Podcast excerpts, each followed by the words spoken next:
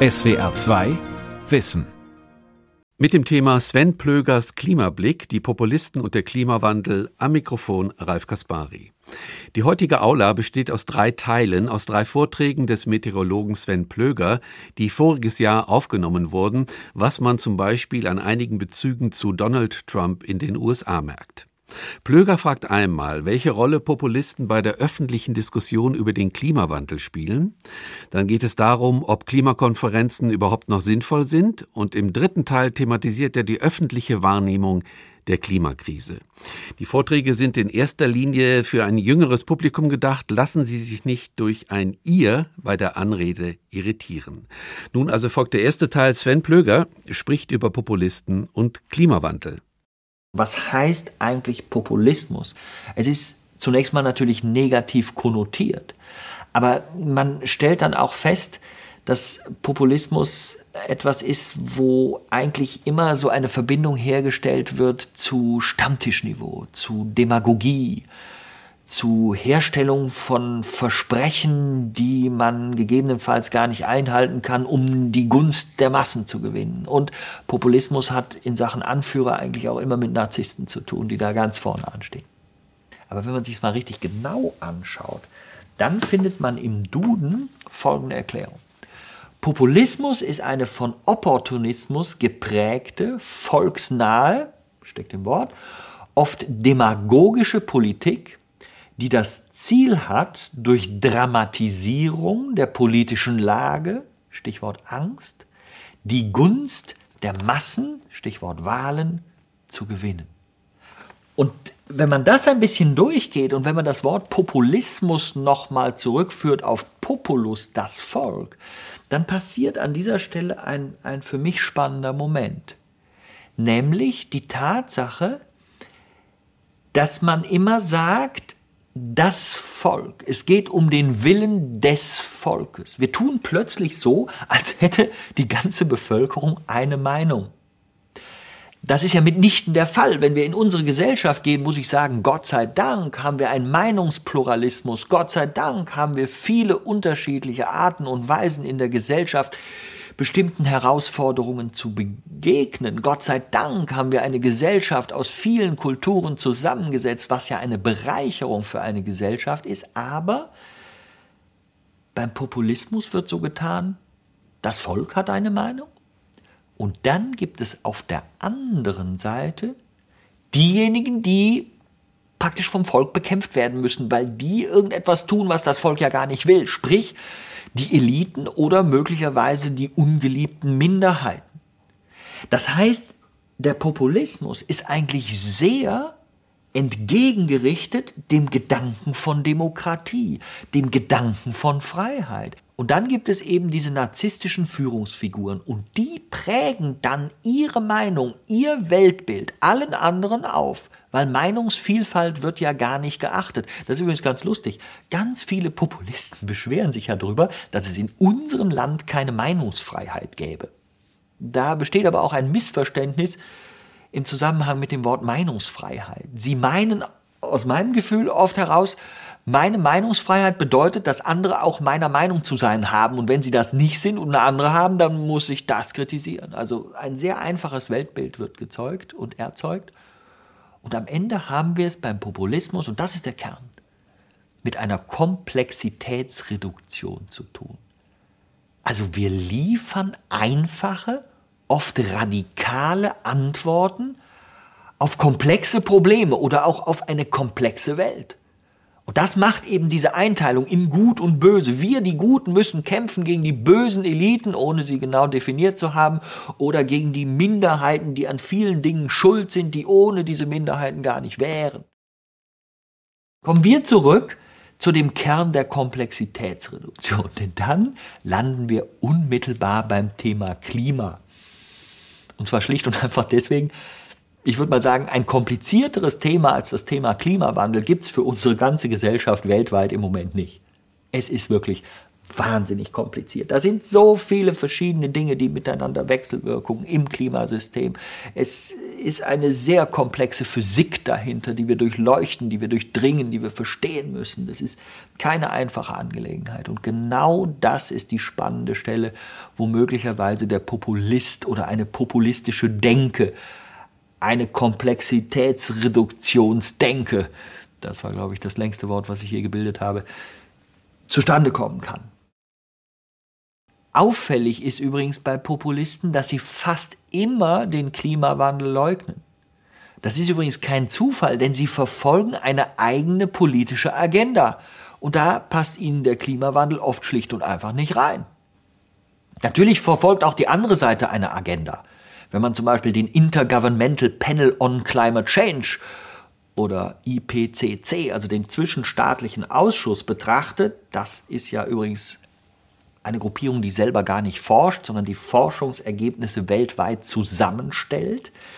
Der IPCC ermöglicht uns einen weltweiten Forschungsüberblick. Hier wird natürlich eine Agenda verfolgt, nämlich die Kenntnisse, die physikalischen Kenntnisse zusammenzutragen und natürlich gesellschaftspolitische Ideen auszuarbeiten, wie wir mit diesem Thema umgehen können. Auch das ist natürlich eine Agenda. Herr Trump ist das wunderbarste Beispiel, was diese Welt zu liefern hat. Herr Trump negiert schlicht und einfach den Klimawandel, weil er in seine rückwärtsgewandte Politik der Deals überhaupt nicht reinpasst. Das stört ihn, also muss es weg. Und dann wird die Welt schön geredet und dann gibt es eben keinen Klimawandel. Zack, fertig. Und dahinter steckt ja auch eine gewisse Bauernschleue. Der gute Mann ist Jahrgang 1946. Das heißt, er ist jetzt 74 Jahre alt. Und wenn der Klimawandel irgendwann in einer solch dramatischen Weise zuschlägt, vielleicht in 20 Jahren, dass wirklich kein Klimaforschungsleugner noch vernünftig auf der Welt rumlaufen kann, weil alles, was er sagt, per se sichtbar Unsinn ist, dann ist Herr Trump aber, wie gesagt, in 20 Jahren 94. Will heißen, den ficht das alles nicht mehr an. Er räumt das Thema einfach weg. Dass er gleichzeitig genau weiß, dass es einen Klimawandel gibt, das könnt ihr alle in beliebig vielen Zeitungen nachgucken, wenn es zum Beispiel um seinen westirischen Golfplatz geht. Nicht? Da hat er einen Golfplatz, der ist ziemlich tief unten gelegen und der Meeresspiegelanstieg, der ja nun mal unbeschrittenerweise steigt, der wird dazu führen, dass dieser Golfplatz in Gefahr kommt. Also baut er jetzt Mauern, er baut ja gerne Mauern, also baut er jetzt Mauern, um diesen Golfplatz vor dem Wirken des Klimawandels die Klimaforscher sagen ihm, der Meeresspiegel steigt, zu schützen. Also er weiß ganz genau, es gibt einen Klimawandel, er passt nicht in seine Politik und deswegen wird die Welt so zurechtgedreht, dass er das vermitteln kann und einige fallen eben tragischerweise drauf rein. Und dann gibt es beim Klimawandel ein zweites Problem. Weil das ein Thema ist, was die ganze Gesellschaft so sehr interessiert, haben wir dieses Thema natürlich auch massiv in den Medien. Wir leben quasi in so einer Art medialer Schnipselwelt. Jeden Tag gibt es neue Nachrichten über den Klimawandel. Es fehlt aber oft die Einordnung. Am einen Tag hören wir über die Dürre, dann geht es um Starkregen, dann geht es um Waldbrände plötzlich in Alaska, dann geht es über den Eisrückgang in der Arktis, dann heißt es plötzlich, ja, aber in der Antarktis gibt es doch mehr Eis, dann kommt plötzlich die Meldung 35 Grad an der Barentssee, dann hören wir wieder von Waldbränden in Sibirien. Das heißt, ein ständiges zugewürfelt werden und dann dem nächsten Schritt, da geht es um Elektromobilität, ist das eine Lösung, müssen wir Mobilität ändern, was müssen wir für Konsequenzen ziehen. Wir leben also in einem Sammelsurium an Informationen und das ist genau die Stelle, wo der Populist eingreifen kann und mir meine Welt vereinfachen kann, weil ich die Orientierung verliere. Es ist ein bisschen paradox. Durch immer mehr Informationen werden wir immer orientierungsloser und deswegen nimmt eigentlich unser Wissen, unsere Kenntnis, unsere Einordnung ab. Und da kommt, wie gesagt, der Populist. Aber wenn wir nicht wollen, dass Populisten die Oberhand gewinnen, dann sind wir an der spannenden Stelle, wo wir uns die Frage stellen müssen, warum schaffen die das denn? Naja, da hat es mal Sir Francis Bacon gegeben. Und der, das war ein englischer Philosoph, der hat äh, den berühmten Satz von sich gegeben, Wissen ist Macht. Haben wahrscheinlich alle schon mal gehört. Wenn ihr diesen Satz rumdreht, dann steht da ebenso richtig, Unwissen ist Ohnmacht. Und das ist unser riesiges Problem. Klimaforschung, Klimaphysik ist wahnsinnig kompliziert. Und wenn wir es als Gesellschaft nicht schaffen, einen ausreichenden Wissensstand kollektiv in dieser Gesellschaft aufzubauen, dann haben die Populisten natürlich unglaubliche Chancen, uns irgendwie davon vielleicht zu überzeugen, dass es einen Klimawandel gar nicht gibt oder irgendwelchen Unsinn einzutrichtern. Wir als Gesellschaft können das nur schlau abwehren, indem wir ein gutes Wissen haben und damit eben nicht in Sir Francis Bacons Sinne ohnmächtig sind. Will heißen, wir brauchen eine gute schulische Ausbildung, die gegenüber der heutigen vielleicht noch besser wird, wo wir das Thema Klimawandel nicht in verschiedenen Fächern behandeln. Einer macht es in Geografie, einer in Physik, einer in Chemie und einer in Sozialwissenschaften, sondern ein gesamtes Fach, was diese Umweltthemen unideologisch behandelt, praxisnah, anschaulich, gut erklärt behandelt. Populisten haben niemals in der Geschichte Probleme gelöst. Sie haben immer nur neue Probleme geschaffen und genau das brauchen wir gar nicht. Deswegen müssen wir sie auch gar nicht wählen. Kurt Tucholsky hat mal sehr schön gesagt, Plausibilität ist der größte Feind der Wahrheit. Finde ich einen schönen Spruch. Man denkt, oh, das wird schon irgendwie stimmen. Stimmt aber nicht. Also gilt wiederum der Satz, Wissen ist Macht, Unwissen ist Ohnmacht. Wir brauchen eine gute, solide schulische Bildung, eine Bildung der Gesellschaft, ein Einordnen des Themas Klimawandel, ein physikalisches Verständnis, denn dieser Planet interessiert sich nicht dafür, ob wir verstehen, was um uns herum passiert, ob wir die Physik akzeptieren, ob wir dafür sind oder dagegen. Das ist diesem Planeten vollkommen egal.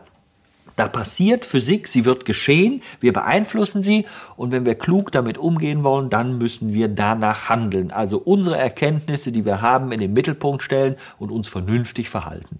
Die Welt schönreden hat noch niemandem was gebracht und das würde auch in diesem Fall nicht gelingen. Es ist diesem Planeten vollkommen egal, ob wir den Populisten glauben oder nicht. Es ist der Erde auch vollkommen egal, ob wir an den Klimawandel glauben oder nicht. Umweltschutz und Klimaschutz betreiben wir nur für uns, unsere Kinder und die nachfolgenden Generationen.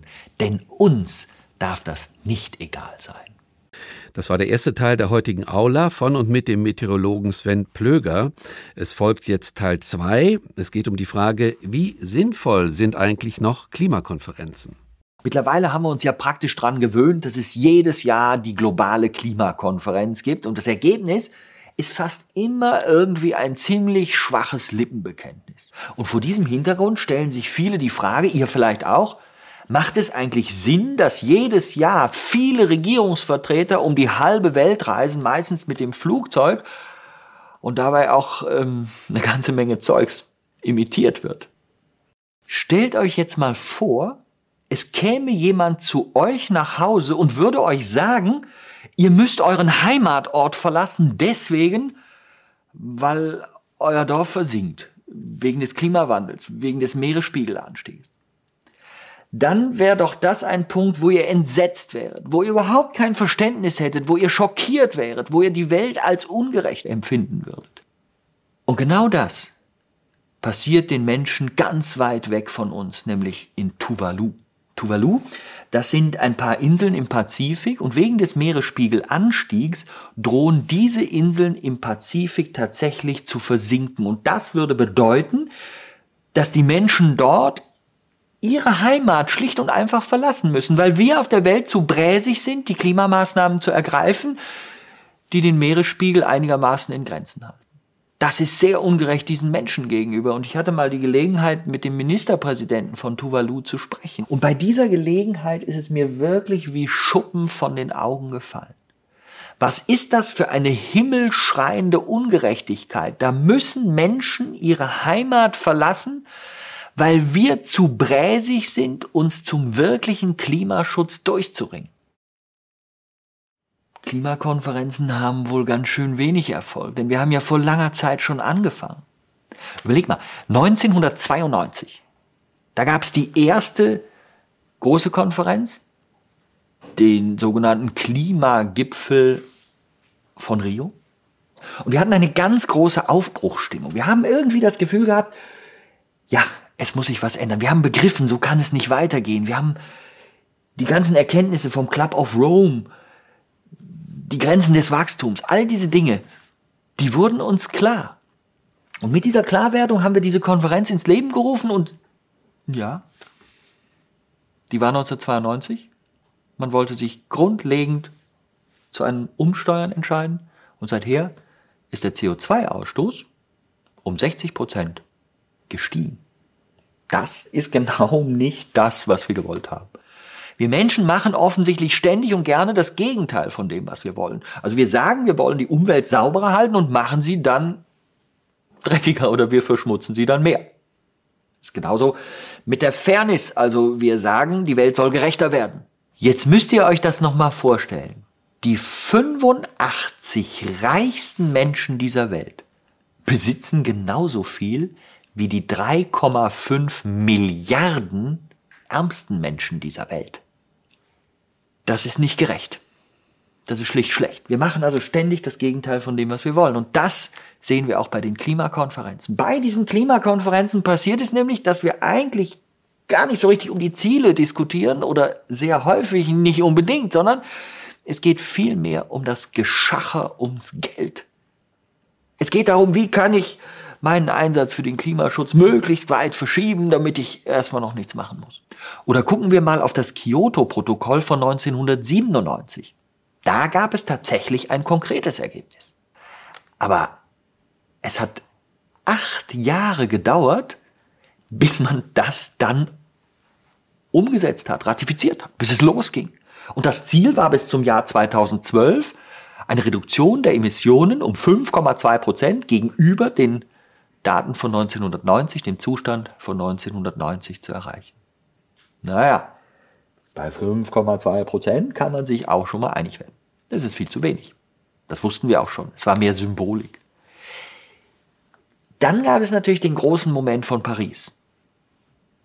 Und in Paris wurde das vielfach in dem ersten Moment als großer Durchbruch auch gefeiert. Wir haben jetzt verbindliche Ziele für die Zukunft. Wow, toll, cool, haben wir geschafft. Aber dahinter steckt natürlich, dass jedes Land für sich ganz klar gesagt hat, was kann ich denn persönlich mit einbringen, ohne ganz genau immer zu wissen, was bedeutet das bezogen auf das gesamte Ziel. Also wenn man die Überschrift liest, 2 Grad Reduktion, besser 1,5 und dann unten liest, was die einzelnen Länder vorschlagen, dann passt das gar nicht zusammen. Deswegen gibt es auch die Regel, dass alle paar Jahre, später beginnend in einem zweijährigen Rhythmus, immer nachgeguckt wird, haben wir die Ziele erreicht und wenn nicht, wir müssen nachsteuern. Das ist dann das Ergebnis. Eigentlich eine gute Idee, aber wir müssen dann diese Dinge auch tun. Wenn die Konferenzen nicht funktionieren, dann können wir es eigentlich auch gleich lassen. Ja, die brauchen wir. Und zwar schlicht und einfach deswegen, weil wir einen internationalen Austausch benötigen. Das heißt, wir müssen alle über dieses so wichtige Thema im Gespräch bleiben. Vor allen Dingen auch die Industrieländer mit den Entwicklungsländern. Wir haben ja auf dieser Welt Länder unterschiedlichsten wirtschaftlichen Standes, aber auch unterschiedlichsten kulturellen Standes. Die müssen wir zusammenbringen, dass die Diskussion einfach aufrechterhalten bleibt, dass der eine auf den anderen hört. Warum aber klappt das einfach nicht mit den Klimakonferenzen. Wo steckt der Fehler? Wo steckt der Haken? Und den kann man tatsächlich sehr, sehr leicht finden. Er steckt nämlich in der Systematik dieser Konferenz. Was bedeutet das? Damit es ein Abschlusskommuniqué einer solchen Konferenz geben kann, braucht es Einstimmigkeit. Alle Länder, die die Klimarahmenkonvention unterschrieben haben, und das sind so rund 190, also sehr viele, fast alle Länder dieser Welt, die müssen eine Meinung vertreten, um die dann zum Schluss aufzuschreiben. Und jetzt überlegt mal, Einstimmigkeit. Stellt euch nur mal einen Filmeabend vor. Wie lange dauert das, bis ihr euch dann auf einen Film geeinigt habt? Oder die EU, 27 Staaten, die bringen wir ja auch schon nicht zusammen zu einer gemeinsamen Haltung. Und jetzt muss man sich überlegen, 190 Staaten dieser Welt müssen einstimmig etwas sagen. Naja, da ist es ja fast klar, der Bremser bestimmt, wo es hingeht. Oder auch anders gesagt mit dem berühmten Inuit-Spruch, der Schlitten ist genauso schnell wie der langsamste Hund. Und das ist unser Problem. Wir müssen diese Systematik ändern. Wir müssen weg von dieser Einstimmigkeit. Die Bremser müssen wir, so schade das eigentlich ist, die Bremser müssen wir rausnehmen, damit der Zug überhaupt Fahrt aufnehmen kann. Klar, es wäre besser, wenn alle zusammen an einem Strang ziehen. Es ist doch logisch. Nur wenn sie es nun mal einfach nicht tun, jedes Land ist souverän und kann selber bestimmen, ob es das nun machen will oder nicht. Und dann muss man halt die rausnehmen. Klar kann man jetzt drüber nachdenken, wenn so Länder wie die USA da rausgehen, was soll das für einen Erfolg haben? Nur deswegen, weil jetzt jemand nicht dabei ist, muss das ja nicht auf Dauer so bleiben. Das heißt, wenn der Deckel mal vom Topf ist, kann ja eine ganze Menge passieren. Das klappt eben nur nicht, wenn Populisten an der Macht sind. In den USA beobachtet man jetzt, dass verschiedene Staaten wie Kalifornien, Florida, sogar Texas, New York richtig dran sind, sehr innovativ sind und eben nicht rückwärtsgewandt sind. Wenn die dann wieder den Vortrieb bekommen, die Chance bekommen, dann kann sich die ganze USA wandeln. Und dann können die wieder auf den fahrenden Zug der Klimakonferenzen aufspringen. Und dann können wir am Ende sagen, ja, die Klimakonferenzen machen Sinn. Soweit Sven Plöger über die Frage, wie sinnvoll sind Klimakonferenzen. Sie hören die SWR2 Aula. Heute besteht sie aus drei Vorträgen des Meteorologen Sven Plöger. Und im dritten Teil geht es jetzt um die öffentliche Wahrnehmung des Klimawandels, auf den wir ja längst nicht so schnell und entschieden reagieren wie etwa auf Corona. Der Klimawandel ist im Grunde genommen ein Asteroideneinschlag in Superzeitlupe oder wenn ihr wollt auch Hyperzeitlupe. Das heißt, es entzieht sich der konkreten Bedrohung, weil es plötzlich um etwas geht, was in Jahrzehnten, möglicherweise Jahrhunderten greift und irgendwann wird irgendwo irgendjemand auf dieser Welt irgendwie betroffen sein. Und das ist für uns ganz schwer zu begreifen. Und deswegen können wir mit einer solchen Thematik ganz schlecht umgehen. Wir verschieben all unsere Reaktionen in eine weite, weite Zukunft und Ferne. Wir bleiben unkonkret. Wir haben nicht den richtigen Mut. Andere Themen, die auf der Zeitskala vorangehen, die uns näher scheinen, werden zuerst bearbeitet. Viele Ausweichschritte passieren und wir nehmen uns des Themas nicht ausreichend an, fühlen aber gleichzeitig eine gewisse Dramaturgie, weil immer wieder gibt es extreme Wetterereignisse. Und es hat sich ja schon viel verändert. Also beispielsweise seit 1881 bis heute ist es global auf diesem Planeten 1,5 Grad wärmer geworden. Und das ist eine ganze Menge. Wenn wir nichts zum Klimaschutz tun, wird es Ende des Jahrhunderts global 4 Grad wärmer sein als heute. Vor diesem Hintergrund ist aber immer die Frage, diese vier Grad, die können wir irgendwie nicht so richtig spüren. Ne? Also wenn man zum Beispiel morgens aufsteht und hätte jetzt statt 13 Grad 17 Grad, dann würde man sagen, ja, ist mir doch egal. Und 17 Grad finde ich vielleicht auch schöner als 13. Und das ist die Stelle, wo wir uns mal überlegen müssen, was ist eigentlich die globale Wahrnehmung und was ist die persönliche Wahrnehmung. Und global können wir uns mal folgenden Gedanken erlauben.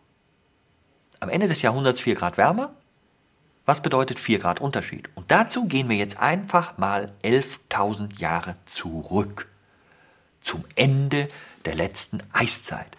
Da war es nämlich global genau 4 Grad kälter als heute. Aber wie sah die Welt da aus? Das war eine Welt, wo Berlin zum Beispiel 500 Meter unter dem Eis lag. Also ihr konntet 500 Meter in einen Tunnel klettern, dann war da unten Berlin. Oder Skandinavien, zwei, drei Kilometer tief unter Eis. Boston, New York, solche Städte dort, anderthalb Kilometer tief unter Eis. Die Alpen. Ihr hättet kein einziges Alpental gesehen, denn alles wäre voller Eis. Die ganzen Alpen ein einziger Eisgugelhupf. Das heißt nochmal, eine vier Grad kältere Welt hat mit der heutigen Welt nichts zu tun. Und wenn eine vier Grad kältere Welt mit der heutigen Welt nichts zu tun hat, dann ist es logisch, dass eine vier Grad wärmere Welt mit der heutigen Welt natürlich auch nichts zu tun hat. Nur es kommt noch ein Punkt dazu, die Geschwindigkeit der Änderung.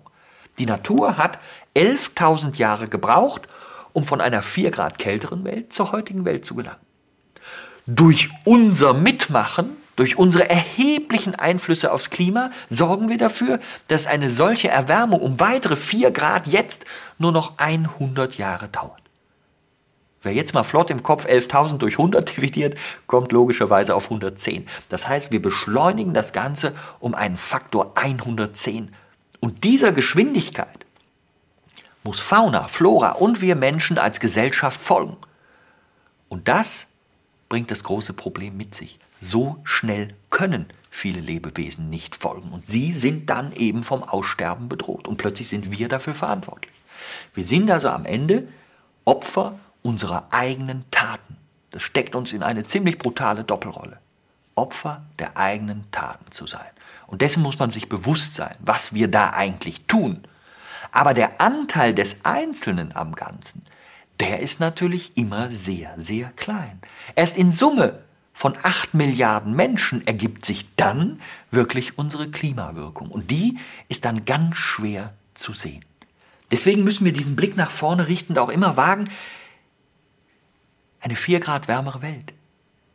Das ist eine Welt mit chaotischen Folgen. Wir haben letztendlich ein immer häufigeres Auftreten von Dürren, wir haben einen steigenden Meeresspiegel, wir haben viele, viele andere Themen, komplette Veränderungen in den Wetterabläufen. Wir haben das große Problem der Gletscher. Das heißt, wenn die sich zurückziehen, ist die Wasserversorgung vieler Menschen plötzlich nicht mehr gesichert. Also eine vier Grad wärmere Welt ist eine ganz andere. Und wir erleben ja jetzt schon deutlich spürbare Veränderungen. Die heißen Tage über 30 Grad haben sich fast verdoppelt seit 1951. Wir erleben eine Abnahme der Frosttage um 40 Prozent seit demselben Zeitraum. Und viele andere Dinge sehen wir auch. Das arktische Eis hat sich dramatisch zurückgezogen mit Folgen für die Wetterentwicklung. Also überall sind Veränderungen jetzt zu spüren und werden stärker werden, wenn wir damit nicht vernünftig umgehen. Was heißt vernünftig umgehen? Jeder Einzelne kann eine Einsicht haben, kann sein Verhalten ändern, wir brauchen aber auch eine vernünftige, weil es ja ein globales Thema ist, eine vernünftige Klimapolitik, die diesem Thema begegnet. Wie agiert aber eine Klimapolitik? Möglichst schnell und effektiv. Und genau das ist das, was wir eben weltweit seit vielen Jahren exakt nicht erleben. Guckt mal beim Thema Gesundheit hin. Jetzt bei Corona, wie schnell wurde reagiert? Was wurde nicht alles getan? Welche Reaktionen haben wir nicht weltweit überall gezeigt, um diesem Problem zu begegnen? Sehr konkrete Maßnahmen wurden sehr schnell, sehr klar und verständlich ergriffen. Also bei der Gesundheitspolitik kommen wir klar.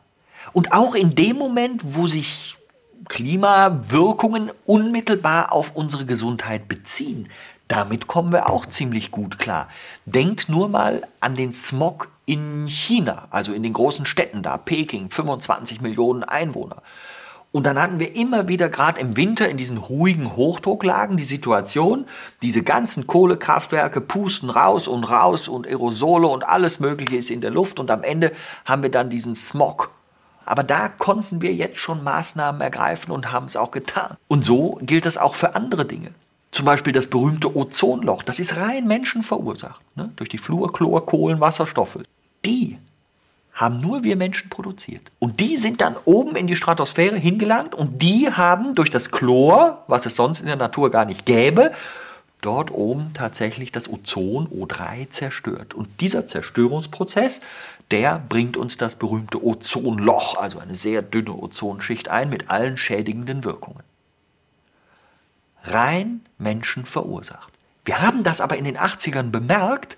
Wir haben gespürt, da ändert sich was, da passiert etwas, was wir gar nicht wollen, was unsere Gesundheit betrifft. Und was haben wir gemacht?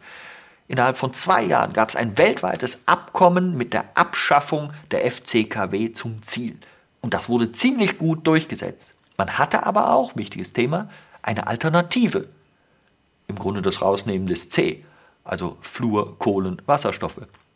Die können praktisch das gleiche wie die FCKW, aber sie zerstören nicht in dieser Form die Ozonschicht. Also wir spüren ganz deutlich, immer dann, wenn wir ganz konkret zum Beispiel mit unserer Gesundheit betroffen sind, dann sind wir in der Lage, wahnsinnig schnell, gut und vernünftig zu reagieren. Und jetzt müssen wir es noch schaffen, es hinzubekommen, so vernünftig und schnell und konzentriert auch dann zu reagieren, wenn wir eine nicht ganz so konkrete Bedrohung haben, wenn wir aber durch die Wissenschaft ein unglaubliches Wissen über Veränderungen gewonnen haben, die uns in Zukunft in dramatischer Weise betreffen werden. Was bleibt uns am Schluss? Ich glaube, wir brauchen einfach diesen ganz klaren Optimismus, dass wir im Umgang mit dem Thema Klimawandel wirklich etwas erreichen können. Das war die SWR2 Aula. Sie hörten drei Vorträge des Meteorologen Sven Plöger über den Klimawandel. SWR2 Wissen Manuskripte und weiterführende Informationen zu unserem Podcast und den einzelnen Folgen gibt es unter swr2wissen.de.